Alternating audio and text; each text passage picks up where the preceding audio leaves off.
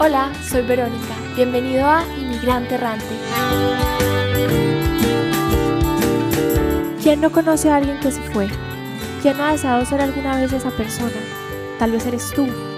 Esta primera temporada nos acompañan inmigrantes errantes latinoamericanos viviendo en Estados Unidos.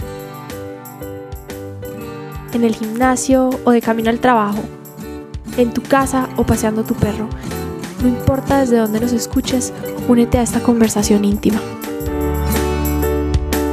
Hola a todos, bienvenidos a un último episodio de esta primera temporada de Inmigrante Errante. Mi nombre es Verónica, su host, y bueno, también su entrevistada del día de hoy. Quise hacer este episodio intencionalmente en Navidad, en Año Nuevo, para desearles a todos pues gran siguiente año 2024 y sobre todo que puedan darse el tiempo de parar y de mirar a su 2023 y bueno, agradecerlo. Es un año más vivido con muchas enseñanzas, seguramente con sus retos, con sus momentos hermosos y tal vez dolorosos, pero pues eh, aquí estamos. Entonces, mm, qué rico poder compartirlo con este último episodio de esta primera temporada. Y digo último episodio de la primera temporada, nada más para compartir que bueno, que por supuesto que espero que no sea el último de este proyecto. Tengo muchas ganas de contar más historias, me encantaría contar historias de inmigrantes ilegales viviendo en Estados Unidos, me encantaría contar historias de otros latinos que se han ido a otros países, no a Estados Unidos únicamente. Y para eso tengo que hablar un poco primero de esta temporada y de este proyecto. La primera temporada se llama Fuga de Talentos. Para los que nos han estado escuchando, saben que eh, hemos contado historias de seres humanos maravillosos, profesionales, con sueños, con metas, con un propósito, todos ellos latinos de diferentes países, de Costa Rica, de Argentina, de Colombia, de México y en esta primera temporada que por una razón u otra terminaron en Estados Unidos. En este episodio voy a contar un poco de mi historia y cómo he llegado a hacer este proyecto. Esta comunidad ha ido creciendo de una forma muy bonita y como cualquier proyecto, eh, cualquier cosa que emprendas, empiezas con tus amigos y con tu familia. Y mis amigos y mi familia han ido escuchando cada uno de los episodios, dándome sus comentarios, compartiéndolo también con sus propios amigos, con su propia familia, llegando a más gente.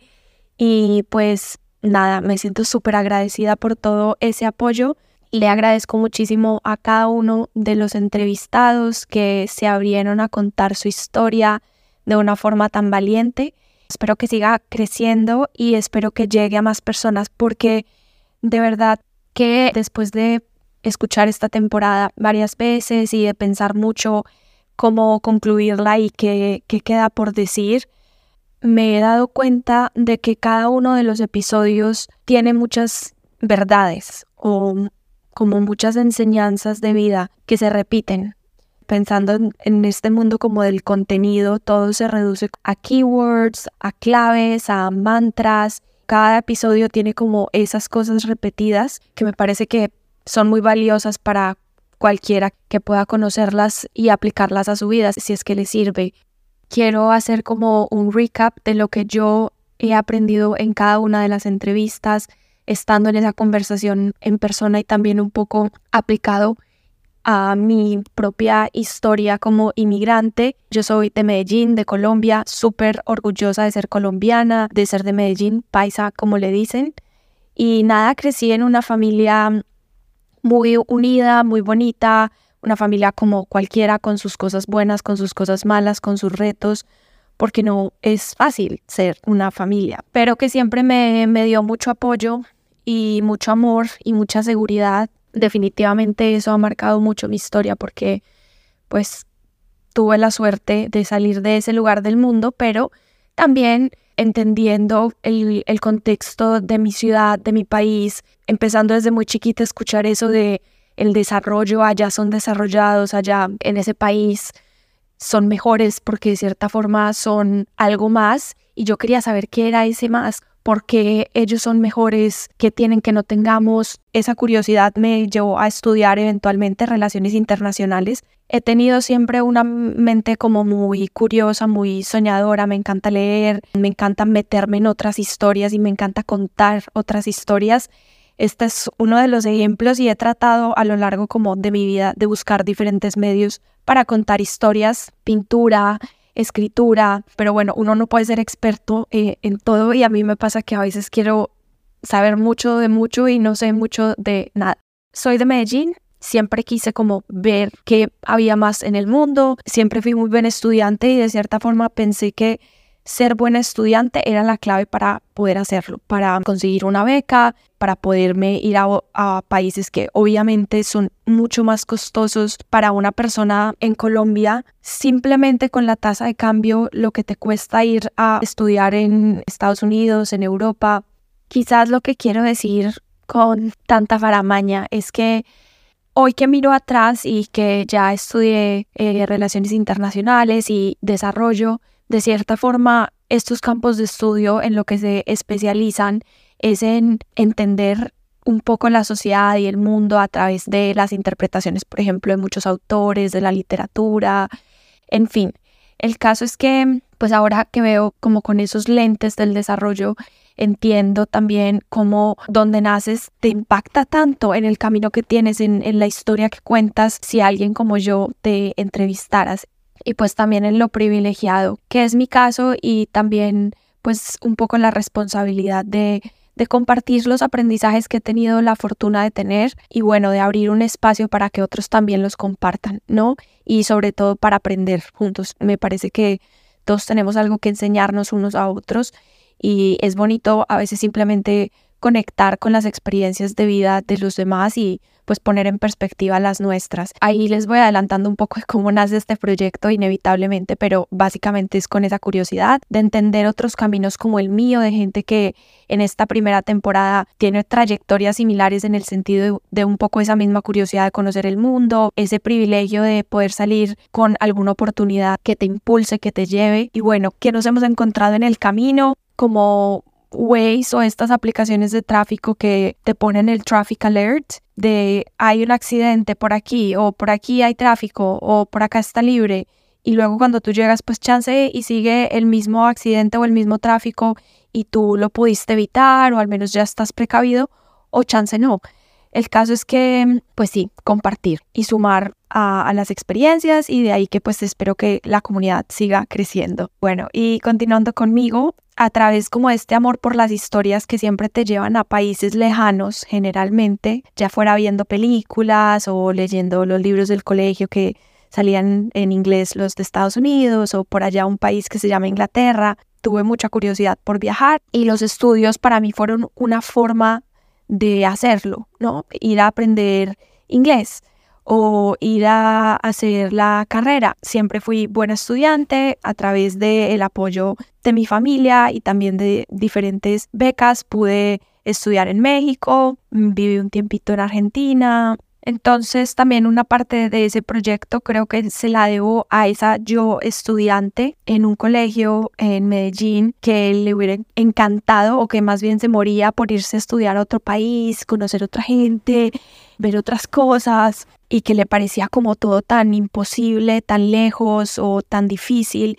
Y hoy en día la tecnología ha cambiado mucho entonces todo parece más cercano. En ese entonces no era tanto el caso, pero bueno, a mí me hubiera encantado tener un recurso como este, quizás también cuando estaba en la universidad, en fin, siento que los estudiantes son definitivamente un público al que le estoy hablando porque yo he sido ese público y sé que los entrevistados que aquí han compartido su historia también han sido estudiantes, todos somos estudiantes.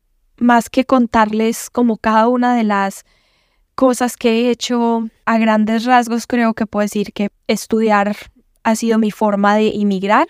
Soy una inmigrante estudiante y no siempre he emigrado por estudios, también por trabajo, pero fue como siempre el detonador. Y una de las cosas que aprendí en ese camino es el balance que tiene que haber entre romantizar la inmigración y también ser resiliente y prepararse porque obviamente cuando sueñas con cruzar el océano, el océano no te parece tan peligroso. Y tampoco sirve que pienses en lo peligroso que es porque entonces nadie hubiera cruzado el océano. Pero sí es necesario estar preparado. Creo que es importante abrirse al proceso de irte a otra cultura, de aventurarte a vivir otras experiencias, arriesgarte también, pero tratando pues de cuidarte a ti mismo en el proceso. No se trata solamente de tomar o no tomar riesgos, se trata de cuidarte a ti y tratar de cuidar también a las personas que amas. Cómo cuidas a tu familia en el proceso de inmigrar, cómo se cuidan si se separan, ¿no?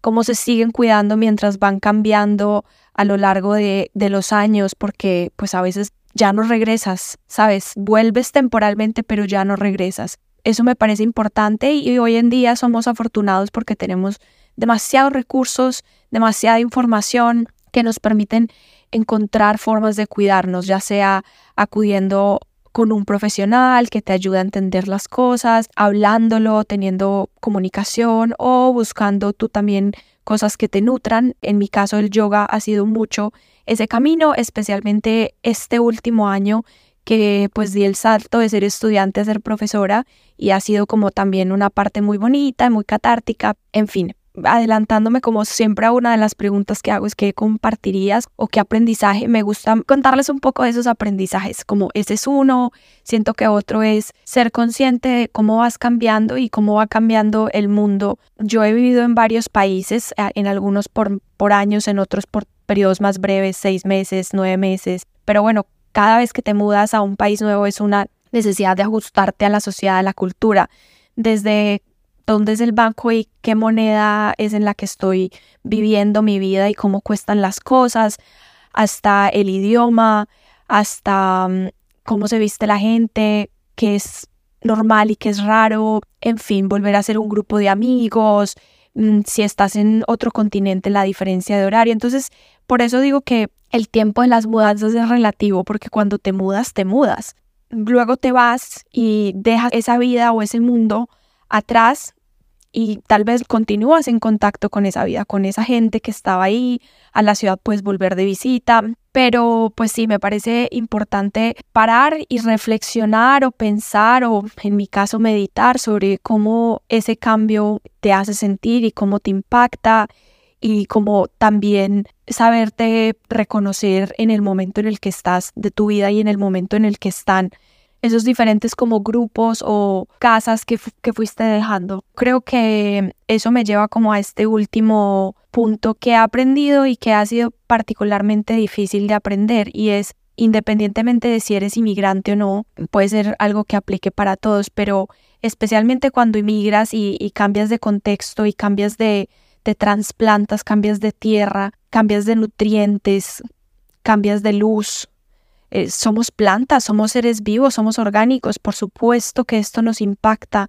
impacta nuestras raíces, pero pues tus raíces son profundas. Yo me he dado cuenta que mis raíces son más profundas de lo que yo creo, porque es difícil en verdad tener presente que venimos de un linaje ancestral de mucho valor y de mucha riqueza y que nosotros contamos con eso, independientemente de tu espiritualidad, independientemente de tus creencias, podemos resonar con que es algo innegable y que esa energía es tu energía, ¿no? Y creo que eso no se pierde cuando emigras, eso lo tenemos todos, pero he aprendido que en ese proceso de, de trasplantarte, de, cambio, a veces es muy fácil perder nuestra voz. Muchos migrantes dolorosamente tienen esta experiencia cuando llegan en condiciones de vulnerabilidad, cuando llegan sin hablar el idioma, sin poderse comunicar, sin, sin que los entiendan, sin ellos entender quizás a dónde llegaron. Es como una de las caras más duras de la migración, ¿no? Esta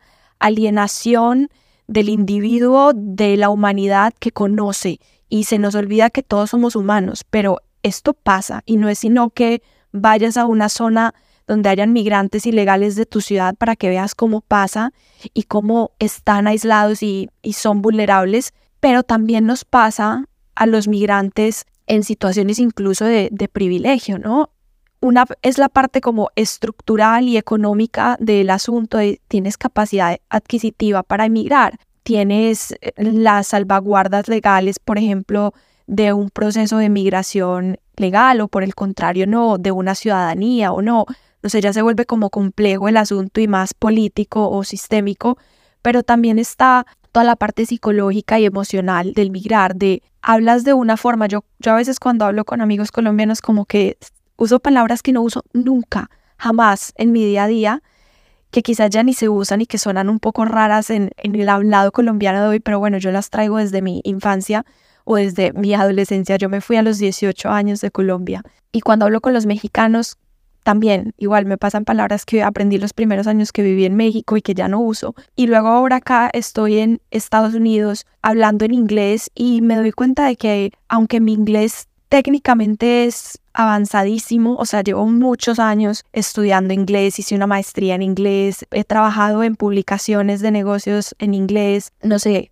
aún así es como si no lo hablara, es como si tú titubeara al hablar y me doy cuenta de que no es necesariamente una cuestión del idioma, no, es una cuestión de cómo te expresas tú en esa sociedad, en ese contexto, ¿no? Es importante reconectar con esa voz y también creo que es una oportunidad de introspección hacia ti mismo y hacia cómo te comunicas con el mundo. Yo me dedico mucho a las comunicaciones, casi siempre comunicaciones corporativas y hablas mucho de, bueno, cuál es la el mensaje de la marca, cuáles son como esas claves que quieres decir, cuál es el tono que quieres tener, cómo le quieres hablar a tu público, quién es tu público, entiendes a tu público. Y me parece que esos principios aplicados a nuestra propia vida en cualquier momento, pero especialmente si migraste, es casi como un trabajo de, terapia hacerlos, repensar cómo eres tú hoy, quién es ese tú de esa edad. No es el mismo que fuiste hace dos años, ni el que vas a hacer en cinco, cambiamos, la vida nos va cambiando, ¿no? Y ahí, por ejemplo, vamos eh, a, ese primer episodio del podcast con Daniel, ¿no? Cambiando de pieles, vamos dejando las pieles que ya no nos sirven y vamos cambiando y vamos siendo nuevos. Bueno, cada vez hay que repensarnos, ok, ¿cuál es mi voz? ¿Cómo suenas en otro idioma? Eso es algo que dice, por ejemplo, Isa en el episodio 8, si mi memoria no me falla.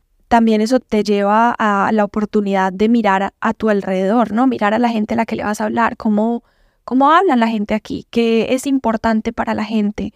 De país en país los sistemas de valores y de qué es importante cambian mucho y eso también es creo que uno de los grandes retos de la migración. A veces te encuentras en sistemas de valores que no son los tuyos, que no compartes y eso te puede llevar a un lugar poco solitario, pero bueno, definitivamente el mundo es muy grande y esa inmensidad y, esa diferencia puede ser algo a lo que nos acerquemos con miedo y con temor porque no es lo nuestro o puede ser también una oportunidad para compartir. Los tuyos van a seguir siendo los tuyos, tú puedes adoptar nuevos y también compartirlos con la gente a tu alrededor que sepan que es importante. Entonces eso todo eso es como parte de la voz de esa persona que quieres ser en esa sociedad, de cómo le quieres aportar valor. Y para mí este proyecto ha sido una forma increíble de escuchar personas que han encontrado su voz, su forma de aportar en su sociedad, su propósito para aprender y bueno, también para reflexionar sobre la mía propia.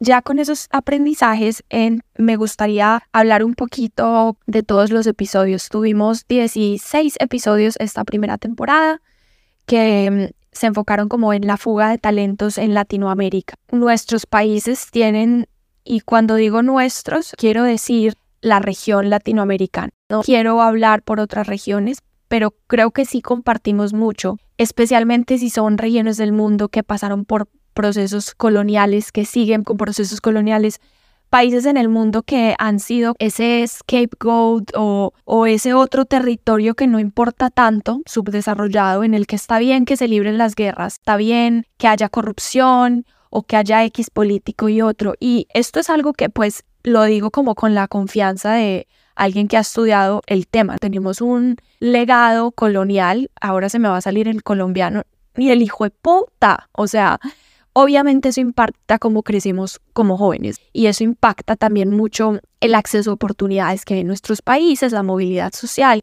la luchas, ¿no? Y la luchas y puede que a través de becas salgas y, y, estudies o te quedes y construyas una familia o no todo el mundo se tiene que ir, pero sí hay en nuestros países ciertas condiciones sistémicas muy difíciles, institucionales, hay violencia, hay narcotráfico, hay corrupción, hay nepotismo, no quiero seguir porque también hay muchísimas cosas muy increíbles y quiero que la balanza permanezca equilibrada. Pero bueno, muchos jóvenes latinoamericanos sienten que tienen que salir a ver el mundo y que allá están las oportunidades, que las oportunidades grandes, porque oportunidades hay en todas partes, pero que las oportunidades grandes están en otra parte y se van. Y como sociedad latinoamericana se va un montón de talento. Ey, no se va para siempre, no se desaparece, ese talento está haciendo impacto en otra parte del mundo, está brillando, está creciendo, que el talento crezca donde pueda crecer, pero indudablemente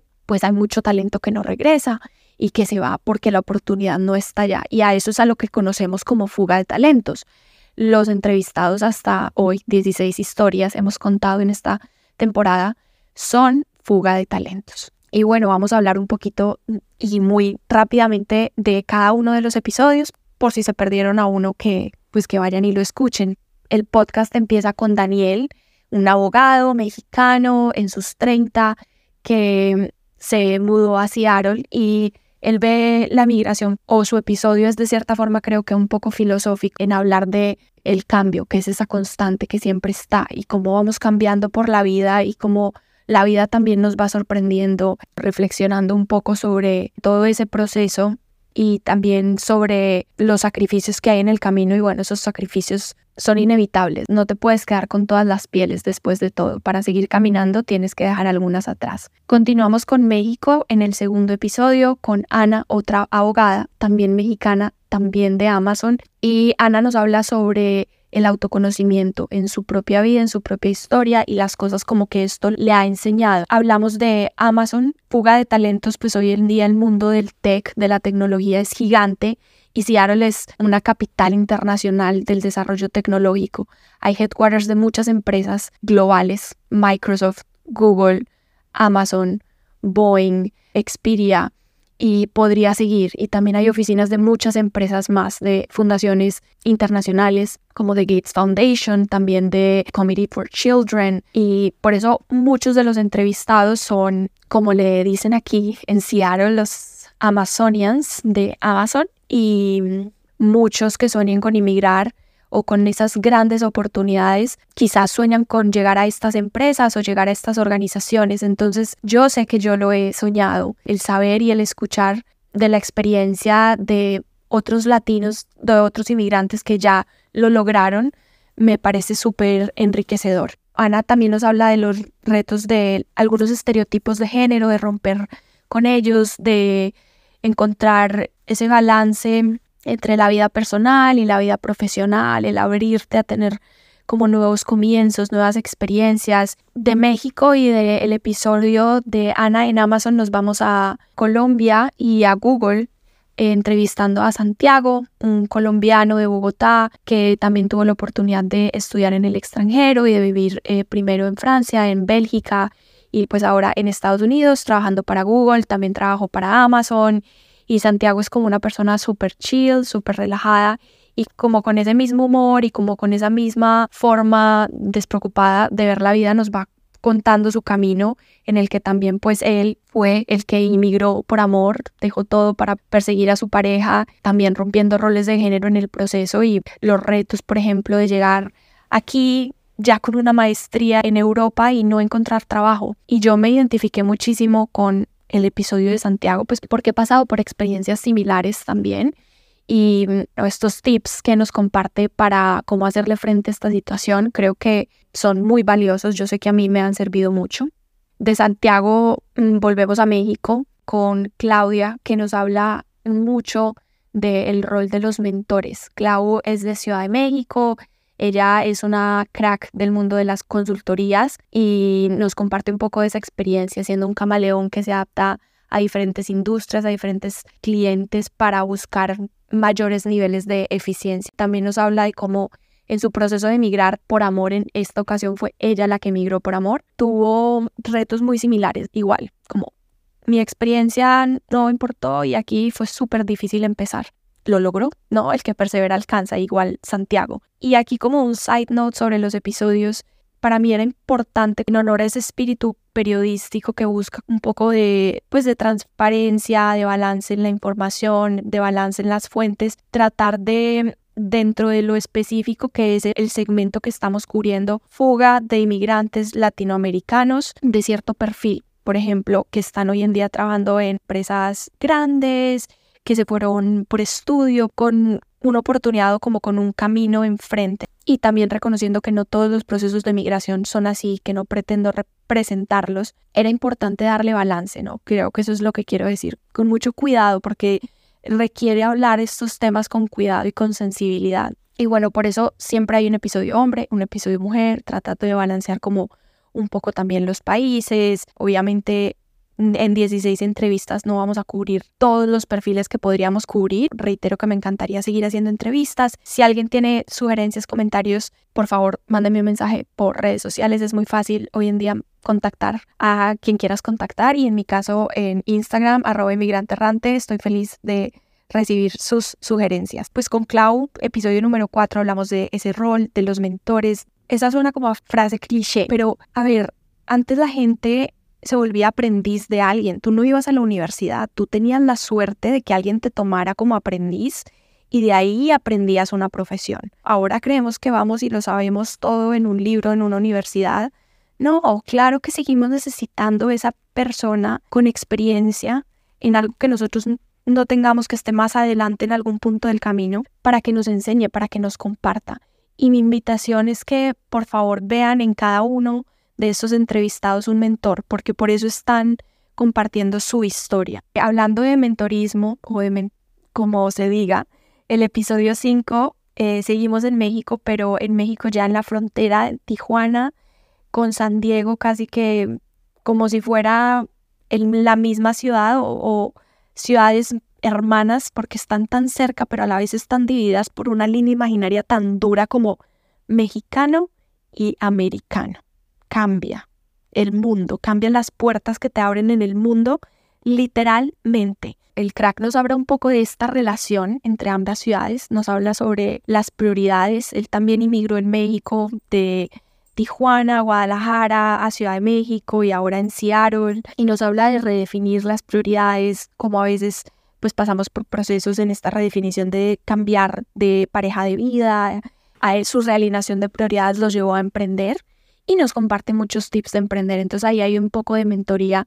Incluso tuve un miembro de nuestra comunidad de las escuchas que me escribió que quería contactarlo para hacerle un par de preguntas de emprender y por supuesto que ahí hubo ese contacto y me pareció súper, súper bonito. Episodio 6, nos vamos a Costa Rica con Marcela, Marce, también trabajando aquí en Seattle en Amazon y ella nos habla mucho del proceso de convertirse en una profesional como driven hacia la excelencia, siendo mujer, abriéndose paso en diferentes industrias, llegando también a este nuevo país después de incluso tener una maestría. Y otra vez esta dificultad de, uy, chin, nadie me quiere contratar. Y el que persevera alcanza, lograrlo, abrirse a los retos de crecer, de formar una familia, de ser madre, de ser madre en otro país.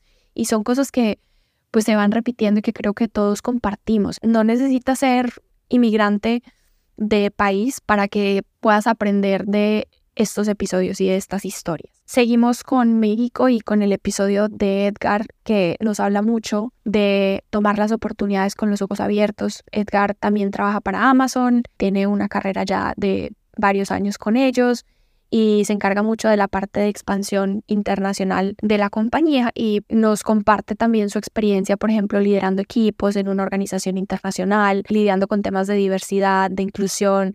En los episodios hablamos mucho de estos temas, ¿no? De, de la diversidad y la inclusión y de lo que significan en el día a día. Y yo sé que yo he reflexionado muchísimo y me arrepiento de algunos comentarios quizás que pude haber hecho como en mi, en mi vida, no, no me refiero al podcast, pero sí como, no sé, quizás subestimando ese tema o creyendo que porque yo soy extranjera, sé lo que significa y la verdad es que he aprendido que todos vivimos la diversidad, inclusión de diferentes formas. Entonces, primero hay que estar abierto a entender que lo que es para mí no es para ti y a respetarlo y a escucharnos y a compartir y creo que todos podemos entender el valor de por qué es importante, pero a la vez también reconocer que, que sea importante y que sepamos que es importante nuevamente no lo hace fácil y que obviamente es casi que una respuesta humana sentir un poco de recelo, a veces rechazo, a veces miedo, a veces incluso rabia hacia lo que es diferente. Y ahí es donde la diversidad e inclusión se vuelve no solamente importante, sino vital para la seguridad, para los derechos humanos y poder estar abiertos a ser nosotros mismos, de nuevo, a no perder esa voz. Es fácil perder la voz cuando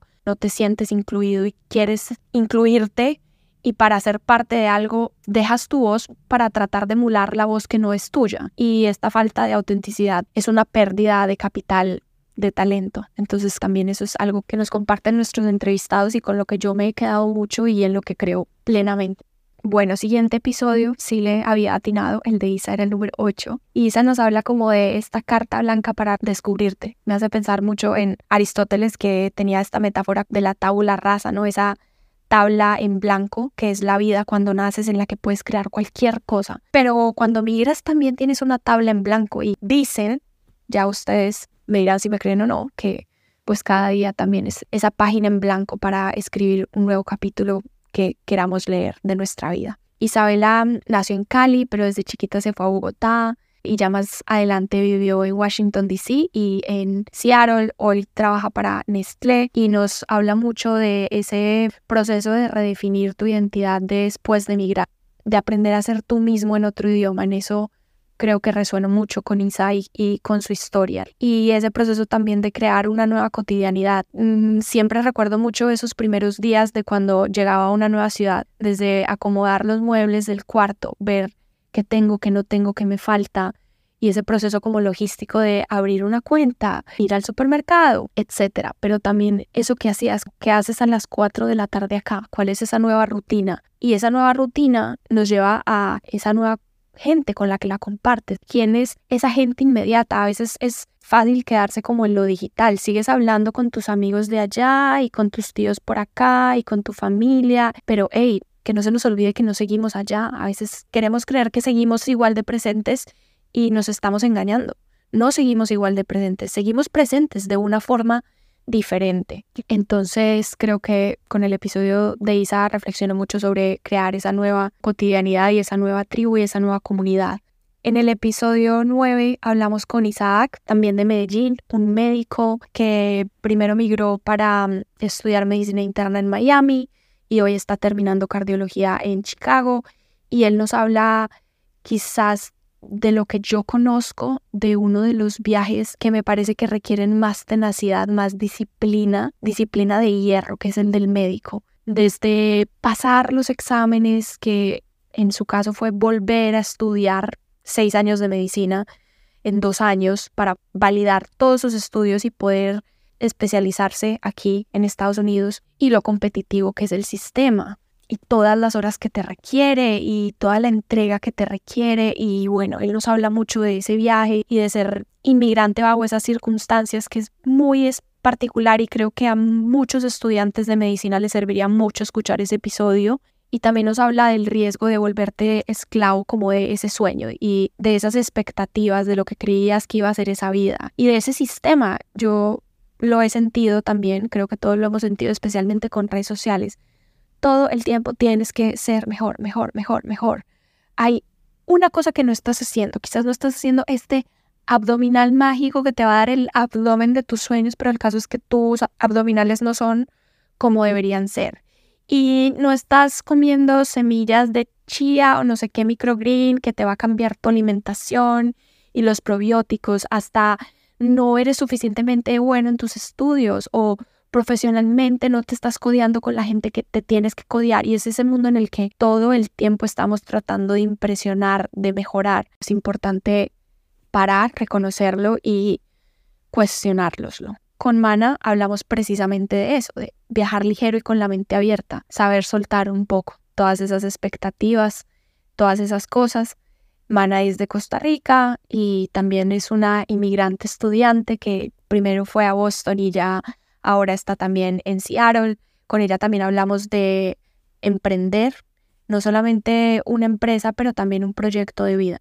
y sobre cómo siempre volvemos a esta realización que yo creo que los humanos no podemos negar porque eso es lo que nos permitió evolucionar diferente a otras especies como para hoy ser como el predador máximo que hay en la Tierra, si lo ponemos en esos términos, pero es que juntos somos más fuertes. Y si algo caracteriza a la raza humana para bien o para mal es esa capacidad de cooperar. A veces cooperamos para bien, a veces para mal. Juntos somos más fuertes. Con Adán zarpamos de Costa Rica a México y hablamos sobre la vida bajo la metáfora de la navegación, ¿no? Tienes que navegar con un propósito, con una brújula, con esa estrella del norte que te guía. Pensar no solo en el corto plazo, en quién eres hoy, sino quién quiero ser en 10 años, en 20. Y si mi vida fuera un suspiro, porque lo es, tu vida es un suspiro en el tiempo y en la magnitud del universo, ¿qué quiero que pase? ¿Qué quiero hacer con ella? Y ahí planeas qué quieres hacer con ella y navegas con ese propósito. Y en el caso de Adán, pues eso lo llevó a estudiar bioingeniería y eventualmente a completar también un doctorado desde Texas hasta Seattle, todo para encontrar la lucha del cáncer. Su historia es especialmente inspiradora porque él siendo niño tuvo cáncer y pues sobrevivió y de ahí viene un poco esta relación con su propósito y creo que también es un ejemplo muy como muy lindo de que la vida nos trae a veces retos o nos trae cargas, nos trae pérdidas, nos trae enfermedades que nos vienen a enseñar algo, que nos vienen a, a dar un propósito. Y él claramente supo entenderlo, quizás con esa sabiduría divina que tienen los niños. Episodio número 12, volvemos a Colombia con un mundo como donde todo es posible, donde lo posible se hace real a través de la magia del arte. Y en este caso Diana es una artista y yo tengo alma de artista. Me falta talento, pero alma sí 100%, se los juro. Para mí conocer la historia de Diana fue súper inspirador de ver que tener el valor de creer en tu talento y decir yo voy a ser artista, sí se puede. Y ella lo logró y no fue fácil. Para lograrlo tienes que ser tan fiel con ser artista y con tu arte que eso es lo que vas a priorizar. Volvemos al tema de las prioridades, alimentar la pasión, el talento, persistir, aceptar los nos que sean necesarios y persistir. Y el que persevera alcanza.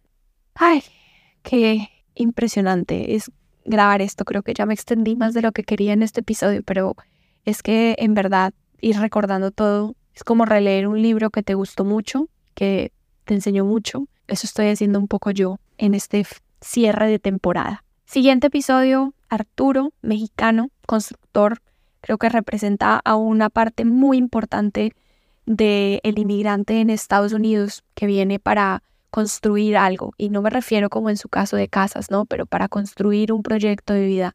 Y dejan un legado. Tenemos que honrar ese legado, tenemos que reconocerlo, tenemos que reivindicarlo. Lastimosamente tenemos que reivindicarlo. Pareciera obvio, pero hay mucha discriminación hacia los latinos y hacia muchos inmigrantes y también hay mucha apertura, pero hay una historia, también una historia de colonia, así como, no sé, hoy en día somos tan sensibles y tan conscientes de toda la historia de los afroamericanos y de las injusticias y de la duda histórica que hay hacia esta parte histórica de este país, pues también creo que es importante hacer un reconocimiento de estos grupos ni siquiera sé cómo definirlos porque no me quiero equivocar poniéndoles una identidad que no es la suya, pero entonces hablemos de los latinos, ¿no? Históricamente, pues sí, no ha sido fácil. O sea, yo la tengo re fácil comparado con la gente que estructuralmente, solo por ser latino, ha tenido demasiadas limitaciones. Y con Arturo no hablamos en esos términos de esto porque él es muy optimista, pero sí hablamos mucho también de su trabajo con poblaciones vulnerables, haciendo misiones en Michigan como parte de su fe. Él es mormón. Y pues dentro de todo él recalca mucho que el espíritu latino es de disfrutar la vida. Bueno, quizás no me va como quiero, quizás está de la chingada la situación y, y todo, pero estoy haciendo lo que puedo, tengo un trabajo puedo mantener a mi familia, puedo mandar dinero a mis países y eso es suficiente y creo que es como una perspectiva muy estoica de la vida. No se necesita mucho para ser feliz si lo que quieres es ser feliz, ¿no? y él define de esa forma tan hermosa un poco el espíritu latino. Episodio 14 con Sofía. Nos ponemos un poco brujis y místicas. Sofía es de Argentina, ingeniera industrial. Ha buscado su camino primero en la ingeniería, después trabajando un poco con gobierno en Buenos Aires, pasándose a la tecnología, en Mercado Libre y hoy en día trabaja en la OEA, Organización de los Estados Americanos, una organización intergubernamental internacional importantísima en este continente, en este lado del mundo, sobre todo para cooperación internacional. A veces la gente no sabe qué es, pero los países y los gobiernos funcionan mucho a través de brazos extendidos o de venas por medio de todas estas organizaciones que crean foros para que se sienten a dar agenda, a hablar de los temas que son importantes para la región y bueno, ella llegó ahí y sigue pensando en cuál es el camino, en que lo que estudiamos no necesariamente define a lo que vamos a dedicarnos, que lo podemos aprender en el camino y cambiar el rumbo y para eso es importante confiar mucho en nuestra intuición y por eso ella dice creer y crear. Primero tienes que creer en lo que quieres para ti, para tu vida, para poderlo crear. No vas a crear algo en lo que no crees. De ahí nos vamos a Tokio, a Japón con una entrevista internacional de un mexicano de Querétaro, Yureni Trotamundos. Desde muy chiquito también vivió en Estados Unidos, en Canadá y luego volvió a México y luego volvió a Estados Unidos, hizo acá la maestría en Chicago. Eventualmente se aventuró de, bueno, me voy a otro lado del mundo y se fue a Japón y desde allá nos habla y nos cuenta un poco de todos esos procesos de migrar, de cuestionarnos nuestras creencias, de contemplar el mundo desde otro lugar, de enriquecer nuestra propia cultura y la de los demás, pues en esta gran oportunidad que tenemos de ser ciudadanos del mundo, ¿no? Y en el último episodio de esta temporada, bueno, penúltimo, este sería el último, hablamos con Daniela de salud mental, tema súper importante para cerrar y vuelvo un poco a lo que decía al comienzo sobre cuidarnos a nosotros mismos. Dani trabaja hoy en Committee for Children, una organización que aboga mucho por la salud mental, por la inclusión de un currículum socioemocional. Y eso suena como muy complicado, pero básicamente nos invita a cuestionarnos los sistemas educativos hoy de nuestros países. ¿Qué están viendo tus hijos? ¿Qué vimos nosotros? ¿Qué están viendo los niños de tu sociedad en el colegio? ¿Qué están aprendiendo? Y en este mundo que está cambiando con tanta tecnología, ya hasta, hasta con ChatGPT y AI, es difícil pensar en si van a aprender lo mismo que aprendí yo, por ejemplo, que tengo 29 años, que estoy todavía muy eh, en la flor de la vida, como dicen. Y no, no van a aprender lo mismo porque el mundo ha cambiado, exponencialmente. O sea, yo llevo, que Salí del colegio en el 2013, 10 años. Y ha cambiado completamente. Entonces, ¿qué van a aprender los niños? Y con redes sociales y con inmediatez de información y con nuevas amenazas ahora en el mundo del Internet y estando tan expuestos, y por expuestos me refiero a que cuando tengan 10 años se van a dar cuenta de que ya hay un legado digital de fotos que probablemente ellos ni subieron en el Internet, por poner nada más un ejemplo. Entonces, como también es importante cuestionarnos si están aprendiendo cómo lidiar con su vida, con sus emociones, lidiar con el mundo, lidiar con la existencia, con las situaciones en las que te encuentras, con la diversidad y bueno, ahí la importancia de hablar de la salud mental, título de ese episodio. Entonces, pues sí, eso ha sido esta temporada de Inmigrante Errante. Me encantaría pedirles que si les ha servido que lo compartan. Me gustaría que este proyecto llegue a muchas más personas. ¿Cómo concluir? ¿Qué pregunta no me he hecho que me gustaría que me hicieran? Trivia del podcast. ¿Cuál es la pregunta con la que cierro siempre mis entrevistas? Esa. Diría yo que es mi pregunta también favorita porque pues ¿quién soy yo para hacer todas las preguntas? Tengo que dejar que el entrevistado también dé su punto de vista. Y creo que me gustaría cerrar un poco Yogi esta primera temporada de este proyecto. Me gustaría invitarlos a meditar de la forma que les sirvan, sálganse a dar un paseo, hagan yoga, salgan a correr, dense en un momento con ustedes. A mí me gusta aprender una velita, de la forma que les funcione. Siempre es una herramienta muy valiosa y que creo que hoy está llegando mucho a ser de moda, ¿no? El mindfulness y etcétera, pero más que términos fancies o complicados, se trata simplemente de en un mundo en el que hay tanto, tan inmediato, pasando todo el tiempo haciendo, en el que estamos hiperocupados, a veces no tenemos tiempo, el pararnos en silencio, hacer nada más que a respirar, sentir nuestro cuerpo, sentir cómo nos sentimos, darnos ese espacio de sentir nuestras emociones y a contemplar en dónde estamos como en nuestro camino o en nuestra ruta, hacia dónde queremos ir, cuál es la voz que estamos teniendo, es algo bonito y es algo necesario para tu comunidad, para tu familia. Tengo una profesora de yoga que dice heal people, heal people, hurt people, hurt people. La gente sanada, sana. La gente herida, hiere. Entonces, empezar por cuidarnos nuevamente a nosotros para mm, poder sanar y trabajar en las cosas que necesitan trabajarse para ser más auténticos, para ser nosotros mismos desde un punto de vista como más de la compasión para sumar al mundo. El mundo es un lugar difícil, abrumador, con cosas terribles pasando por todas partes todo el tiempo, cosas también muy hermosas. Entonces es muy difícil, a mí me parece muy difícil hacer sentido de eso y entender esos dos opuestos, ¿no? El yin, el yang, la energía creativa, la destructora. Filosóficamente es esa dualidad, entonces creo que podemos escoger cómo queremos ser. Y si hablamos de salud mental y de abogar porque los niños tengan un currículum socioemocional, creo que independientemente de si tú lo tuviste o no, búscalo, búscalo. Busca esas herramientas que te ayuden a cuidarte a ti mismo y a cuidar tus emociones para que puedas cuidar a los demás, para que puedas resistir también las cosas duras. Y a veces e, esa persona del lado que está sufriendo, que a veces somos nosotros, no necesita nada más que una ayuda, ¿no? Entonces cuando nosotros estamos bien podemos ayudar también. Es eso, eso primero como cuídate a ti para cuidar al otro. Y sí creo que como humanos tenemos esa responsabilidad un poco de cuidar al otro. No quiero sonar moralista ni la iluminada ni nada, no.